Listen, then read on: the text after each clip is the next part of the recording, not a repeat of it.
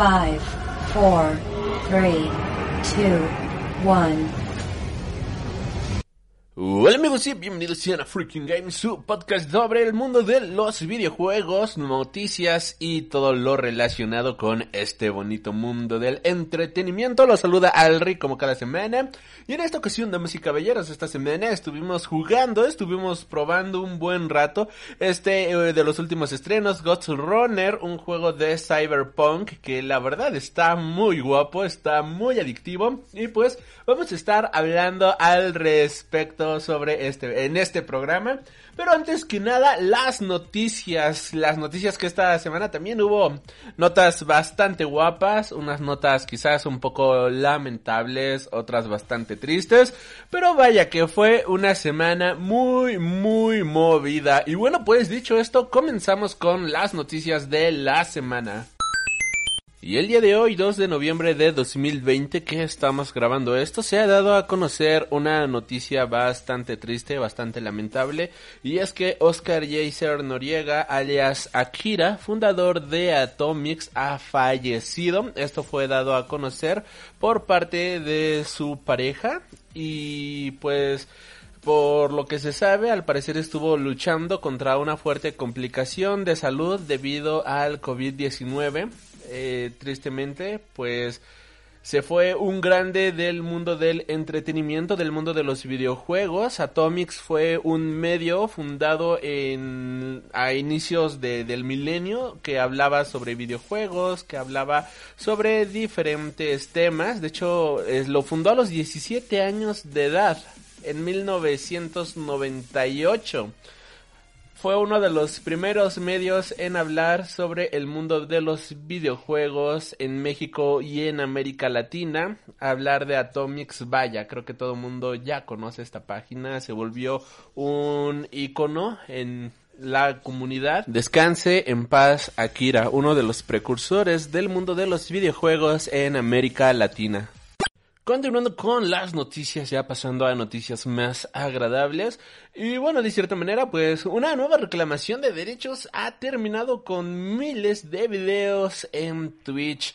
Eh, la semana pasada un gran número de streamers recibieron una notificación de derechos de autor por parte de Twitch afirmándoles que su contenido infringía una ley, pero no cuál eh, videos o canciones provocaron eso. La página advirtió que debían borrar el contenido bajo copyright o, de no estar seguros, se borrarán archivos enteros, lo que están haciendo muchos streamers actualmente. De hecho, el streamer Dr. Lupo hizo un directo llamado La Purga, en el cual mostraba cómo funcionaba una herramienta de terceros mientras borraba clips con menos de 5000 visitas. En su streaming, en su stream ha mencionado que este ha he decidido la ruta más segura de acción por la ola de MCA y estoy borrando todos los clips de menos de 5000 visitas. Haré una evaluación del resto cuando esté listo. Y bueno, pues ya que los clips pueden ser creados por cualquier usuario, limpiar todo puede ser antológico. Twitch no dispone de un sistema para borrado en masa, de, modo que, se han utilizado estos sistemas, y el Dr. Lupo tardó 14 horas con más de 740 mil clips borrados. Mientras unos streamers hablaban de lo demoledor que era borrar años de trabajo y otros explicaron cómo esto podía ser perjudicial en prácticas de negocio y en algo en lo que depende su estilo de vida. Por otro lado, algunas asociaciones de marcas requerían que ese contenido patrocinado se mantuviera en los canales de streaming en forma de clips o de videos, ya que de esta forma el contenido pasado o presente podía conectarse y seguir viéndose para futuros tratos. Otros han planteado que el copyright es por los juegos, ya que muchos ahora tienen canciones pagadas de artistas de moda. Por eso los streamers tienen el riesgo de sufrir un DMCA al ver o hacer streaming de un videojuego. Twitch ha ofrecido a los creadores una solución parcial en forma de banda sonora de Twitch, la cual ofrece música libre de derechos para ponerla a la hora de jugar. Esto pues no resuelve el problema de las canciones con licencia, mientras se juega a los títulos o como se deben enfocar ahora a la subcategoría entera de streamers de música en Twitch. Mm, por otro lado, pues una noticia bastante similar y bastante what the fuck y es que un director creativo de Stadia ha mencionado que los streamers deberían de pagar a las desarrolladoras por jugar a sus juegos. Polémicas declaraciones por parte de este director creativo de Stadia las plataformas de streaming, vaya, han crecido demasiado en los últimos años. De hecho, pues actualmente todo mundo quiere sacar sus propias plataformas o pues ser parte de la jugada, como ya lo ha estado haciendo Facebook, como lo hace Twitch, como trata de volver a remontar YouTube de cierta manera. Y actualmente que un juego sea retransmitido en Twitch y sea Ninja, Taylor One, Pokimane, Ibai o cualquier otro streamer famoso quien lo juegue significa un éxito rotundo para la desarrolla, la desarrolladora que ha creado dicho título. Y esto pues se puede ver claramente demostrado con el éxito reciente de Fall Guys o Among Us, las tendencias de Twitch marcan muchos de los caminos dentro de la industria del videojuego y viceversa, en especial en el terreno de los títulos multijugador. No obstante, unas polémicas declaraciones han levantado el escorsor entre la comunidad de estas plataformas de streaming, y es que Alex Hutchinson director creativo de Typhoon Studios, estudio adquirido por Google para realizar juegos exclusivos en Stadia, ha dicho que los streamers tendrían que pagar a las desarrolladoras por jugar sus juegos. Por supuesto, las, las reacciones no se han hecho esperar y la gran mayoría coinciden en que eso es una absoluta locura por decirlo menos. Personalidades como el periodista Jason Schreiner o el dueño del club de eSport G2 Carlos Rodríguez, mejor conocido como Ocelote, criticaban estas valoraciones. Desde Google también han querido desmarcarse de estas opiniones de uno de sus trabajadores y en un comunicado emitido en 925 Google, la compañía añadía los tweets recientes de Alex Hutchinson, director creativo de Montreal Studio de Stadia Games and Entertainment, no reflejan las opiniones de Stadia, YouTube o Google. Y vaya, que es una completa estupidez. Ya estás pagando por el juego y ahora pagar para poder jugarlo mientras haces streamer es como, bueno, mientras haces stream, what the fuck, no tiene ningún tipo de sentido. Creo que es una de las cosas más estúpidas que alguien ha podido llegar a pensar. A, es como Gene Simmons que quería este cobrar por cuando para la gente quisiera la, la señal de cuernos, no sé si recuerdan esa polémica, que él quería hacerse de los derechos o patentar, ¿no? Los cuernos de la mano en un concierto de rock y quería cobrarle a la gente o cobrar a todos los artistas que hicieran esta señal, lo cual era una completa estupidez. Bueno, pues algo muy similar es esto que está haciendo o lo que pensó esta persona. Cambiando de tema, AMD presenta sus nuevas tarjetas gráficas Radeon RX 6000 pensadas para competir con Nvidia. AMD introduce su nueva serie de tarjetas gráficas Radeon RX 6000 con las que pretende competir con Nvidia, estandarizando los gráficos 4K y más de 60 FPS. AMD ha anunciado su nueva serie de tarjetas gráficas con tres nuevas piezas que rivalizan con la RTX 3000 de Nvidia. Se trata de la Radeon RX 6800 XT que tiene un costo de 650 dólares, la Radeon RX 6800 que tiene un costo de 579 dólares y la Radeon RX 6900 XT que tiene un costo de 999 dólares. Las tres se se basan en la arquitectura RDNA2, la misma que se tiene en PlayStation 5 y Xbox Series X. Esto permitirá un mejor rendimiento, un 54% más que con una RDNA y también serán compatibles con DirectX X-Ray Tracing. Con esta nueva gama de tarjetas, AMD estandariza el juego a 4K con tasas de frames que podrán alcanzar hasta 92 FPS en juegos como Gears 5. Además pretenden plantar a Nvidia con tarjetas diseñadas expresamente para competir con su serie RTX 3000. Hablando de algunas características, tenemos que la Radeon RX 6800 competirá con la RTX 2080 Ti. Esta cuenta con 16 GB de memoria GDDR6, frecuencia de 1815 MHz, MHz con modo boots a 2105 MHz, 16, 17 teraflops y 60 unidades de computación. Radeon RX 6800 XT competirá directamente con la RTX 3080. Esta cuenta con 16 GB de memoria GDDR6, frecuencia de 2015 MHz con modo boots a 2250 MHz, 2074 teraflops, flops y 72 unidades de computación.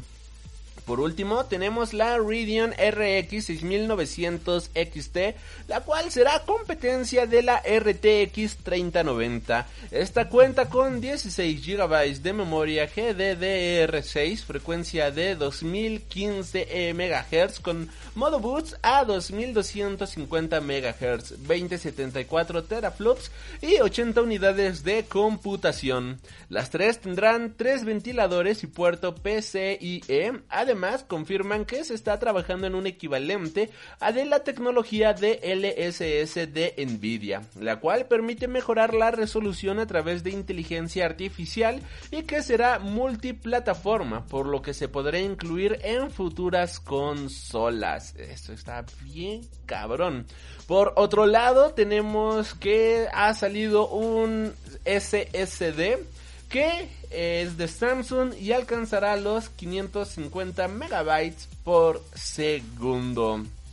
Pese a que hay muchos SSD baratos a la venta, hay que tener cuidado con lo que se instala en la PC, ya que algunos de ellos no han pasado los tests pertinentes de durabilidad y puede darte un buen susto, de ahí que siempre sea mejor apostar por marcas de conocido prestigio y si se puede ser, pues ir ahorrando para poder hacerlo. Y bueno, pues, damas y caballeros, Samsung ha lanzado a la venta una nueva eh, unidad física de almacenamiento, una nueva SSD, la cual pues cuenta con tecnología Flash NAND QLS y TurboWrite que alcanza los 550 megabytes de velocidad de lectura secuencial que la verdad está bastante bueno. Esto ya lo puedes encontrar directamente en Amazon, ya saben, envío gratis si son Prime. Y pues eh, tiene un costo de 120 dólares. Que pues está, carito si somos honestos. Pero, pero pues podría, podría, podría llegar a valer, a valer la pena. Cambiando de tema. Eh, tenemos, damas y caballeros, que Godzilla se unirá a Fall Guys con una skin para conmemorar su cumpleaños número 66. Y es que es imposible resistirse al encanto de Fall Guys, este Battle Royale para la PlayStation 4 y Steam, que parte de su éxito es los monigotes tan básicos y geniales, simpáticos, con los que podemos jugar y divertirnos tirando gente y haciendo sufrir a nuestros demás amigos compañeros. Y esta semana han anunciado que, damas y caballeros, Godzilla tendrá su propio monigote. Este 3 de noviembre se cumplen 66 años desde, que Godzilla aterrizara por primera vez a los cines japoneses. Una película de terror que reflejaba los miedos ante la energía nuclear en un país aún herido por las bombas de Hiroshima y Nagasaki y que rápidamente se convirtió en una saga con dos docenas de películas y casi tantos monstruos de todos los colores. La skin tendrá dos partes que costará que costarán 10 coronas que pueden ser conseguidas progresando o ganando partidas. Jeff Stanton, vicepresidente creativo de Mediatonic, cree que Godzilla encaja perfectamente en el juego y señala paralelismos como que ambos son muy competitivos, siempre se levantan tras ser tirados y según informes preocupantes de nuestros canales en redes sociales, ambos son mucho más altos de lo que parecen. Hablando justamente de esta noticia, de hecho varias personas eh, invadieron las redes sociales, ¿no? De Fall Guys mencionando de que esa skin era una copia de Fortnite y pues terminaron respondiendo de, ah, no, de hecho es Godzilla, de Godzilla. Y fue muy cagado ver eso porque de verdad, mucha gente pensaba que lo estaban robando de Fortnite. Es como cuando Marvel anunció el cómic de Ultraman y mucha gente pensó que Ultraman era un plagio de Ben 10. Es como, ah, estos niños de hoy en día. Cambiando de noticias, el rol Cyberpunk de The Ancient para Xbox Series X, One y PC saldrá en 2021 y estará disponible en Game Pass desde el primer día. The Ancient es un RPG de acción con vista isométrica anunciado para Xbox en el primer evento Inside Xbox Series X del pasado mes de mayo. Este juego saldrá finalmente en 2021 y el publisher Queer Digital lo ha confirmado junto a un nuevo video y el anuncio de que estará desde el día 1 en, en Xbox Game Pass. Desarrollado por Neon Gigant, The Ascent estará disponible en Xbox One, Xbox Series X, PS y PC para 2021.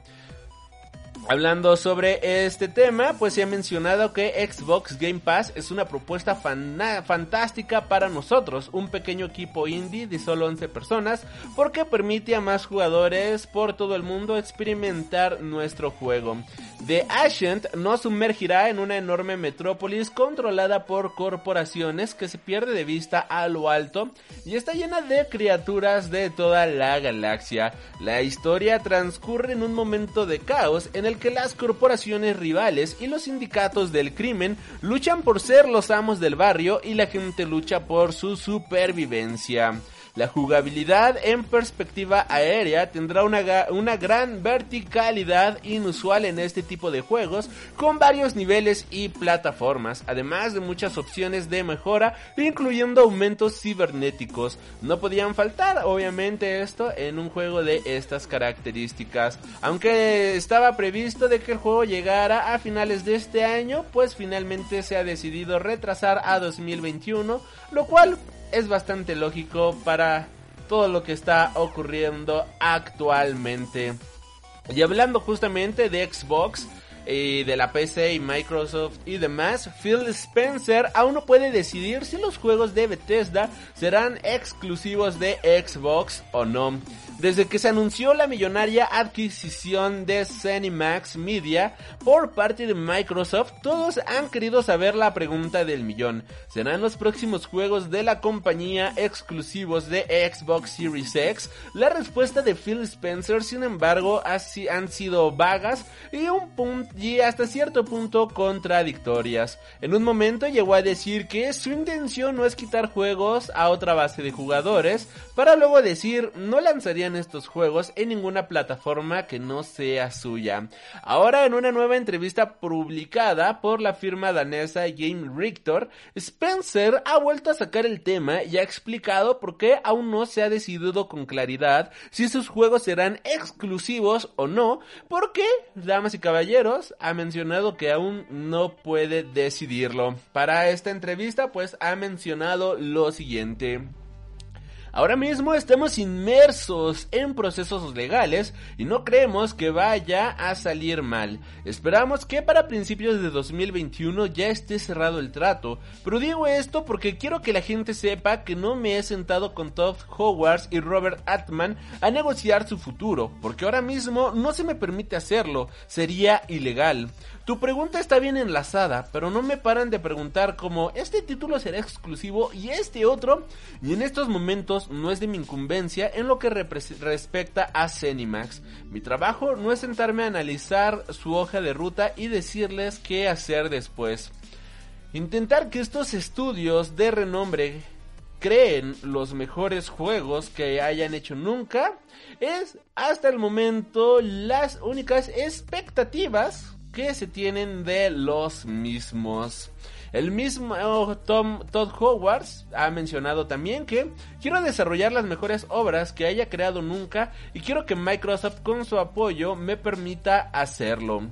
Posteriormente, sí, finalmente Starfield y The Elder Scrolls 6, los dos únicos juegos de Bethesda anunciados en el medio plazo, cuyas plataformas se desconocen aún, terminan siendo exclusivas de Xbox y PC, es una decisión que no está tomada aún, pero al menos no por escrito, bueno, al menos no está todavía por escrito, pero pues habrá que ver cómo continúa esto. Cerrando la entrevista, bueno, pues él mencionaba, a largo plazo, esa asociación puede llegar a convertir los proyectos exclusivos en un arma arrojadiza, enfrentando a uno de enfrentando los enfrentando los de unos contra los de otros y creo que los juegos exclusivos de una única plataforma son una herramienta más que de marketing que sirve para impulsar que solo uses esa plataforma. ¿Esto acaso funciona? Bueno, pues hay análisis que dicen que sí y otros análisis dicen lo contrario. Obviamente son las herramientas perfectas para crear hype, por ejemplo, si nos fijamos en estas navidades, PlayStation y Xbox van a sacar al mercado nuevas consolas. Ambos vamos a distribuir todas las unidades que podamos e incluso puedo predecir que los dos vamos a vender todas las consolas que se fabriquen en 2020. Y si contase con otro juego exclusivo, me quedaría sin stock antes incluso, obviamente. Desde la perspectiva de desde la exclusividad, es cierto que son, una, son un gran instrumento de marketing y naturalmente naturalmente también pueden llegar a ser obras magníficas, pero si adoptamos una postura más general, ¿acaso no es mejor que el mundo de los videojuegos si un mayor número de personas pueden disfrutar de más títulos de primer nivel? Yo pienso que sí, y es por eso que lanzamos nuestros proyectos en Xbox, en PC, y si tienes un teléfono Android, también tienes la posibilidad de disfrutar de ellos.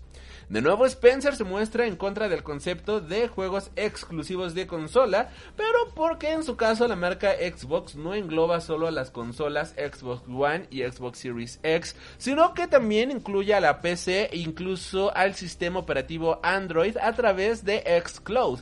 Lo que esté fuera de eso, o sea PlayStation y Nintendo, no parece estar en los planes de Microsoft por el momento y por eso parece difícil que The Elder Scroll o los nuevos juegos de Doom puedan llegar a salir en PlayStation 5 incluso con la postura anti-exclusivas de Spencer. Curiosamente, con Nintendo no parece estar eh, más abierta, pero no a, no a lanzar juegos individualmente, como ha ocurrido con Cuphead, Ori, entre varias más. Eh, sino que más bien planean, como ya ha ocurrido en varias ocasiones, integrar a Nintendo Switch en su ecosistema Xbox, con todo lo que eso conllevaría para Nintendo. En lo que se puede considerar la indirecta más grande lanzada a Nintendo, Spencer ha llegado a incluir a Nintendo Switch como una futurible plataforma Xbox, dejando la pelota en el tejado de los japoneses, mencionando y cuando digo juega en Xbox, no me refiero a la consola en sí, sino en cuánta gente se conecta y juega algo que forme parte de nuestro ecosistema, ya sea un título propio o de otro estudio distinto. Incluso podría ser desde un teléfono Android, desde Nintendo Switch o desde la PC. Esa es nuestra manera de pensar respecto al lema. Wow, la verdad está, está, está, está muy cool todo esto. Habrá que ver cómo continúa eh, este tema. Y noticia rapidísima, bueno pues Halo 5 se vuelve a retrasar, perdió de nuevo a su director. No hay mucho que decir al respecto de Halo, solo que esperemos que esté bien de salud y pueda llegar, que, que sea un juego digno de la saga. Es lo único que esperamos.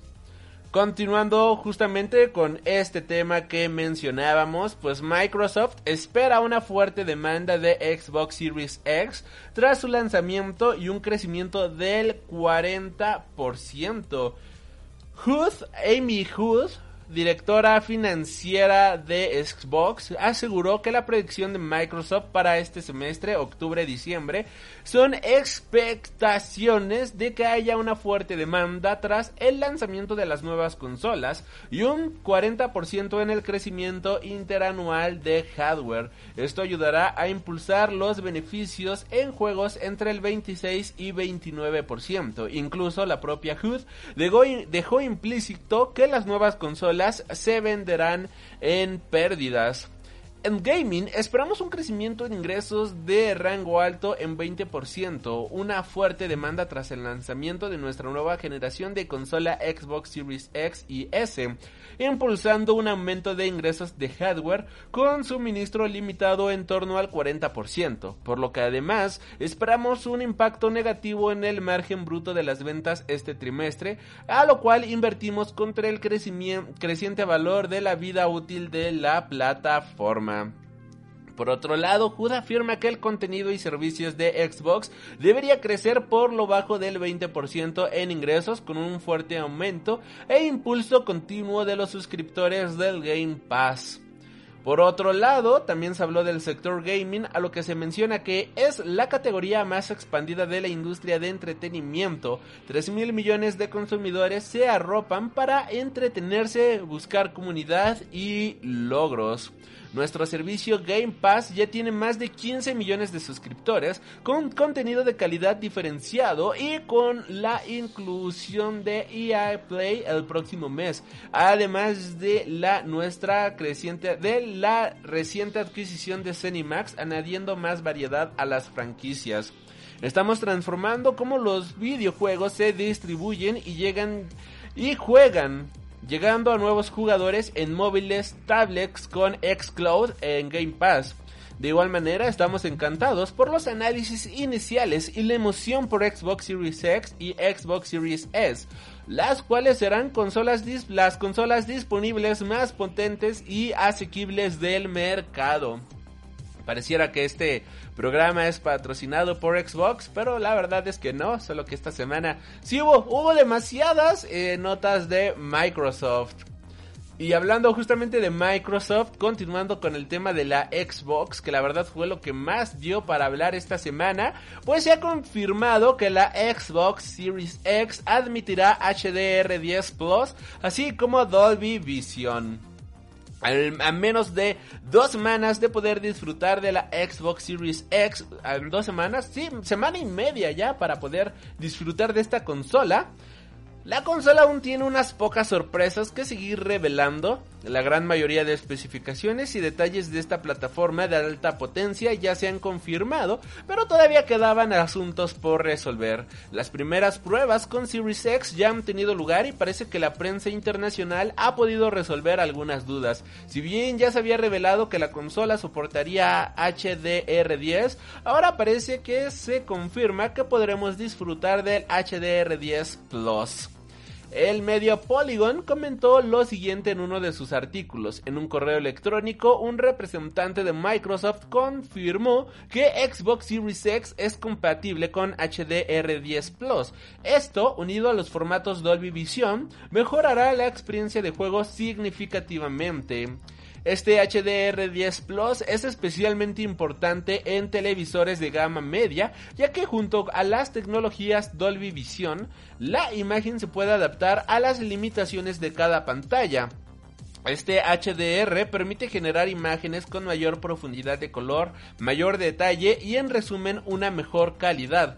Esta creación impulsada por Samsung se ha ido expandiendo poco a poco al mercado. No obstante, queda a conocer cómo se incorporará este HDR a Microsoft. Por otro lado, Microsoft no ha revelado si llegará a todos los juegos o solo a los que estén vinculados en Game Pass o si afectará también a los Blu-rays 4K, por ejemplo. Eh, estaremos atentos, damas y caballeros, a las noticias que vayan saliendo al respecto.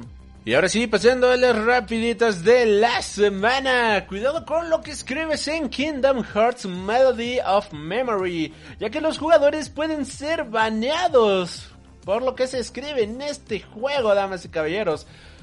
Kingdom Hearts Melody of Memory, Memory llega en un par de semanas a PlayStation 4, Xbox One y Nintendo Switch, pero los jugadores de estas plataformas ya han podido disfrutar de una primera toma de contacto gracias al lanzamiento del demo. Esta prueba ha servido para destapar algunos de los secretos de Melody of Memory que llegará el próximo 13 de noviembre, incluida la lista de palabras que harán que un jugador sea baneado si se usan durante las partidas. Por lo tanto, abstente de usar las siguientes palabras si no quieres ser baneado de este juego. Entre algunas de las palabras que se mencionan son testicle, testicles, tits, titfuck, tits, titty, titty, titi, o sea con IE o titty con Y, Himmler, Hitler, Holocaust, Homo, Homos, Homosex, Honkers, Pubes, Pubi, Pussy, Quadlude, Prostitute, Prozac, Rimjob, Riming, Ro ah, YouTube me va a bañar por esto. Este, bueno, continuando, dejando de lado eh, lo que el tío YouTube nos vaya a hacer. Bueno, pues, eh, eh, bueno, continuamos con las palabras que, que prácticamente están estas.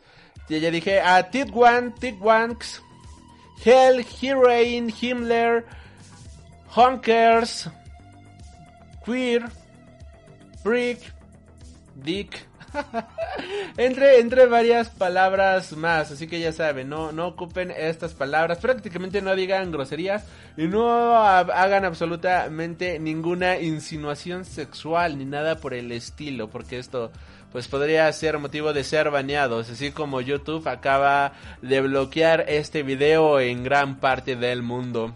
Continuando, bueno, pues Cyberpunk 2077 se vuelve a retrasar ahora para el mes de diciembre. Eh, pues sí, habían dicho que ya no iba a haber más retrasos, pero pues ha habido un nuevo retraso, damas y caballeros. Esperemos que pues esta, este videojuego pueda salir cuando tenga que salir. Ahí ya lo preordenamos desde hace un buen y pues todavía no llega. Ahora el videojuego que se suponía que iba a salir desde abril se retrasó al 19 de noviembre y ahora se retrasó al 10 de diciembre. Y pues habrá que ver, ¿no? Si ya finalmente logra, logra estar disponible. Por cierto, aquí hemos estado leyendo los cómics de Cyberpunk. Van a ser cuatro cómics. Y ya una vez que acabe esta serie, pues le haremos su podcast en Freak Noob News para que estén al pendiente. Por otro lado, Ghost Runner ya está disponible, pero la versión de Nintendo Switch se ha retrasado para justamente este mes de noviembre. El videojuego de Ghost Runner ha salido el 27 de octubre para la PlayStation, Xbox y PC. Y bueno, pues este viene siendo un juego de acción y plataformas con un movimiento bastante guapo que nos recuerda a Mirror Edge. Y eh, también incluye combates en primera persona con espadas y una estética cyberpunk mucho más opresiva. Pero tristemente los jugadores de la Nintendo Switch van a tener que esperar a este juego ya que ninguna de las versiones eh, del juego por el momento cuenta con versión física, solo en formato digital. Y en 2021 llegará a, versión física con versiones también optimizadas para la PlayStation 5, Xbox Series X, el Game Pass a 60 fotogramas y demás.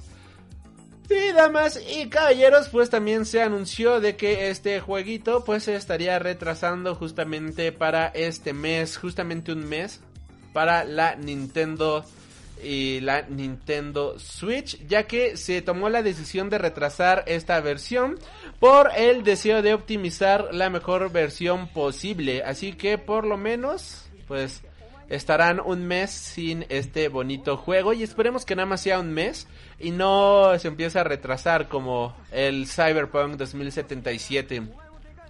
Por otro lado, Gods of Tsushima ha superado las expectativas de Sony y alaban el crecimiento de Soccer Punch. Jim Ryan, CEO de Sony Interactive Entertainment, afirma que Ghost of Tsushima ha sido un éxito superior a sus expectativas y pone a Soccer Punch como ejemplo de estudio First Party para que ha crecido progresivamente. Aunque todos pensamos ya que en PlayStation 5 este verano hemos tenido algunos dos grandes juegos exclusivos para la PlayStation 4, que por derecho propio se han convertido en dos de los más destacados de todo su catálogo.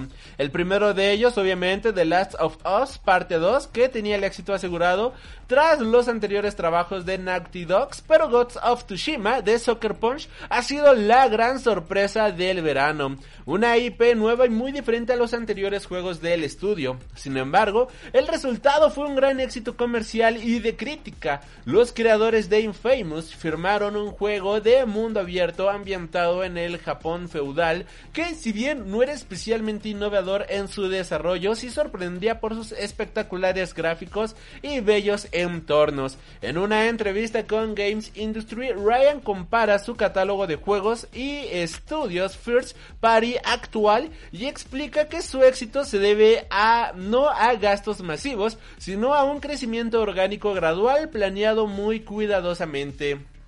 Pone a Soccer Punch como ejemplo de estudio que ha crecido juego a juego, mencionando Probablemente el ejemplo más obvio es Naughty Dogs, pero siempre han hecho grandes juegos. Hablemos de Ghost of Tsushima, que ha sido un éxito crítico y ciertamente un éxito comercial hasta un punto que no pensamos que sería. Tenemos suerte de tener 5 o 6 estudios que entran en esta categoría, pero no es suerte porque hemos trabajado en ello durante años. Muy sencillamente a la forma PlayStation hemos construido algo muy especial con estos estudios. Puedes hacerlo con un frenesí de adquisiciones o puedes hacerlo orgánicamente. Se ten sentencia una en una clara puya a la política de adquisiciones de Xbox y la más reciente de todas, su adquisición con Bethesda. Gods of Tsushima ha sido muy laureado incluso en Japón, país que por lo general no es demasiado fan de los juegos de mundo abierto occidentales. Consiguió un 40 de 40 en Famitsu, siendo el tercer juego occidental logrando esta cifra tras GTA V y Skyrim y fue un gran éxito de ventas también en el país nipón, damas y caballeros.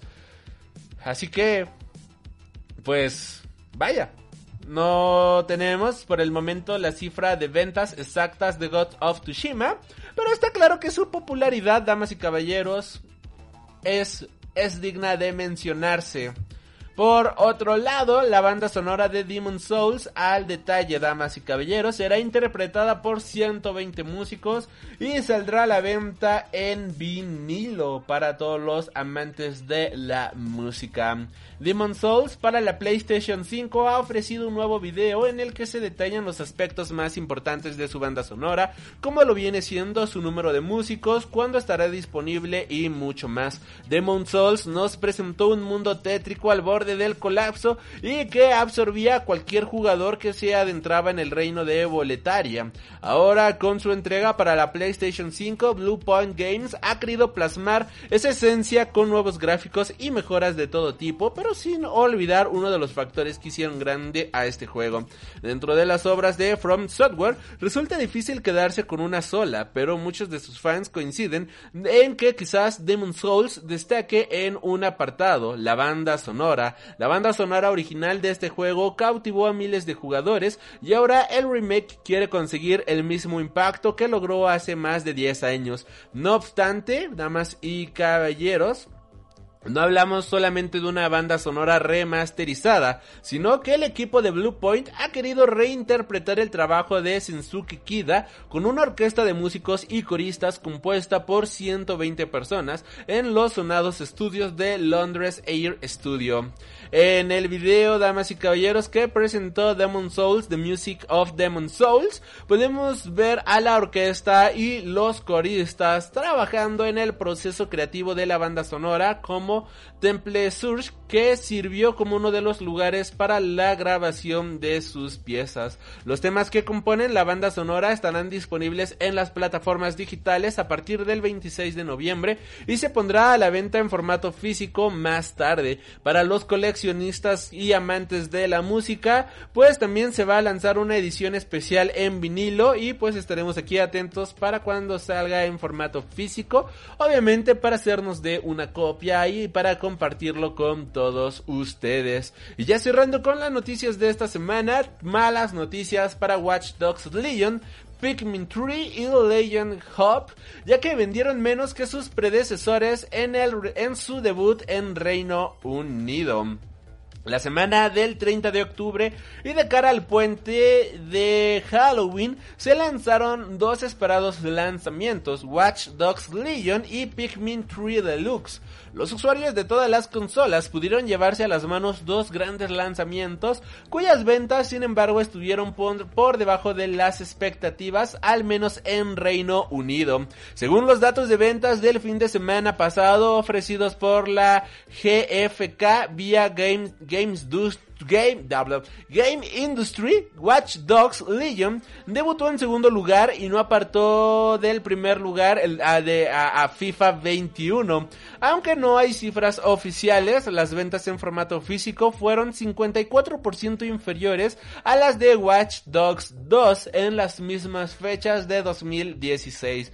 Por otro lado, Pikmin 3 Deluxe, adaptación casi idéntica al juego de la Wii U, debutó en el puesto número 7, con unas ventas que fueron un 18.5% inferiores a las de su debut original en julio del 2013.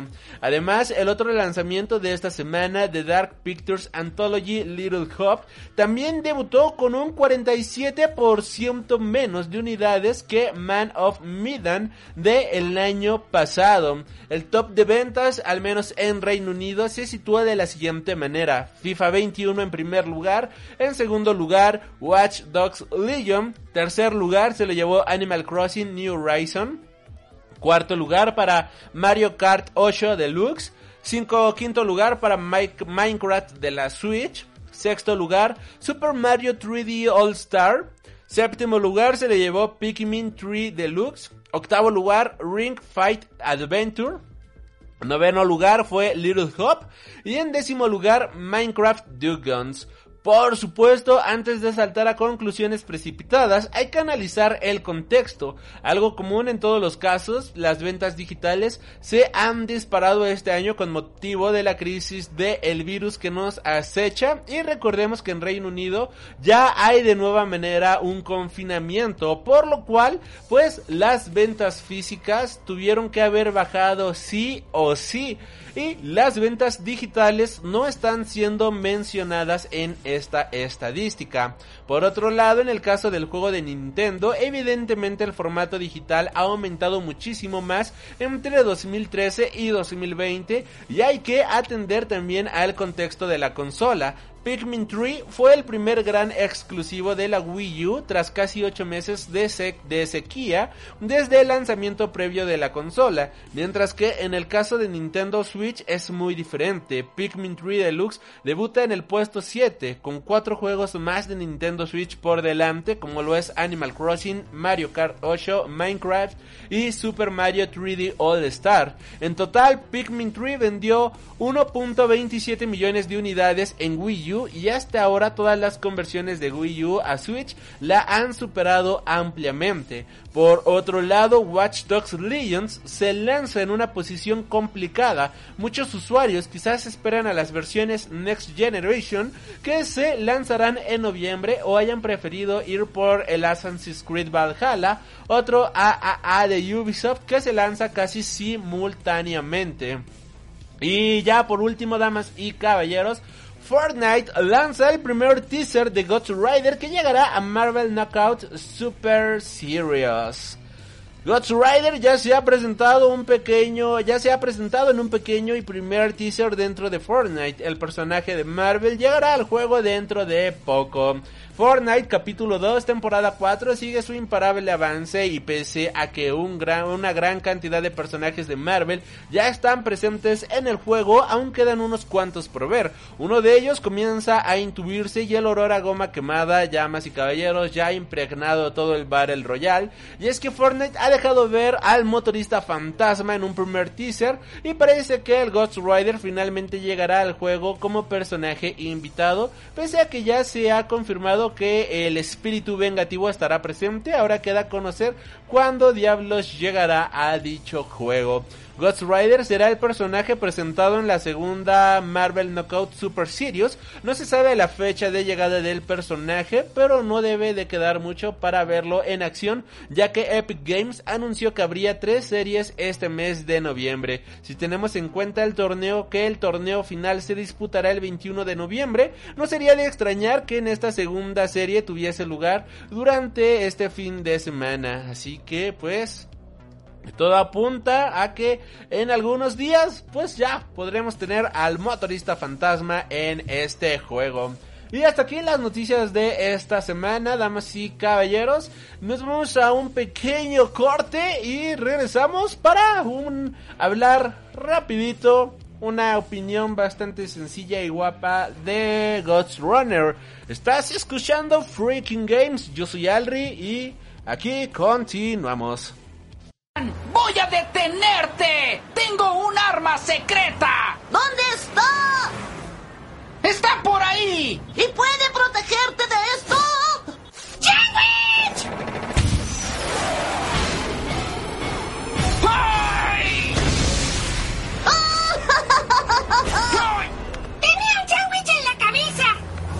Y la semana pasada salió Ghost Runner, un videojuego ambientado con una estética cyberpunk desarrollado por el estudio polaco One More Level y coeditado por All In Games and 55 Games, lanzado para Microsoft Windows, PlayStation, Xbox, eh, eh, PC, etc y que llegará en algún momento de noviembre, como bien mencionábamos, para la Nintendo Switch. Este viene siendo un juego ambientado en Dharma Tower, que viene siendo un edificio, un rascacielos, una ciudad edificio, por, por eh, decirlo de cierta manera que alberga al resto de la humanidad después de una calamidad global no especificada, conocida como Burst. El Ghost Runner o el personaje principal que nosotros vamos a estar manejando a lo largo de todo el juego va a despertar sin memoria, pero está siendo dirigido para liberar a una inteligencia digital o artificial conocida, bueno, mejor dicho, una eh, inteligencia digital conocida como The Architect, la mente preservada de Adam, que creó y gobernó Dharma Tower y diseñó a los Ghost Runners, super soldados tecnológicamente mejorados que sirvieron como una herramienta de mantenimiento de la paz y vigilancia. The Architect o el arquitecto fue traicionado por su confidente Mara en un golpe de estado que destruyó todas las unidades Ghost Runners menos una.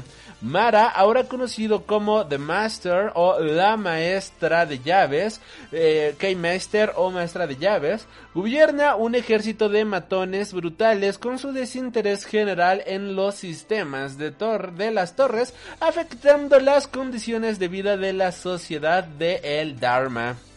El Ghost Runner fue encontrado por un grupo de rebeldes conocidos como los trepadores para reparaciones, aunque la rebelión fue brutalmente exterminada inmediatamente antes de la reactivación del Ghost Runner. Ahora The Architect le encarga al Ghost Runner que, derrate, que derrote al Case Master desde dentro de la torre. Para lograrlo, el Ghost Runner accede a varios sistemas Cybervoid restantes, la red digital que conecta conecta las torres Dharma y la base sobre la que se apoya la inteligencia del arquitecto. Hacerlo le permite al arquitecto corregir el daño al código del Ghost Runner. El Ghost Runner es contactado por Zoe, una escaladora superviviente que ayuda al Ghost Runner con el acceso a los diversos sistemas del distrito base. Zoe también nombra al Ghost Runner como Jack. Mara desactiva los sistemas de filtración de aire del distrito en el que tuvo lugar la rebelión, lo que provocaría que todos los residentes del distrito murieran por el polvo radioactivo presente en la atmósfera exterior. El Ghost Runner cumple con la solicitud de Zoe de reiniciar las turbinas para consternación del arquitecto, quien considera estos asuntos una distracción. Mientras tanto, el Ghost Runner usa el elevador Amita para llegar a Dharma City, una región más privilegiada que alberga equipos industriales. El Ghost Runner se mueve para acceder al repositorio, un servidor Cybervoid seguro que contiene información de Pre-Burst, así como algunos datos sobre el proyecto Ghost Runner. Zoe nota una distorsión en los sistemas de monitoreo que resulta ser un facímil de los Ghost Runners construidos por quien originalmente colaboró en su diseño. Esta unidad roba los datos, lo que obliga al Ghost Runner a derrotarlo para obtener más actualizaciones. El Ghost Runner luego procede al núcleo antiguo, al núcleo antiguo guarde su investigación de vanguardia bajo Mara y el arquitecto, y el corazón actual del poder del K-Master. El arquitecto expresa continuamente desdén por la camadería entre el Ghost Runner y Zoe, y considera que la voluntad del Ghost Runner es una deficiencia del arma perfecta que el arquitecto pretendía. The Kai Master anuncia al arquitecto y su títere que cuando derrote al Ghost Runner se asegurará de destruir todos los sistemas de Silver Voids restantes, eliminando por completo la inteligencia artificial del arquitecto.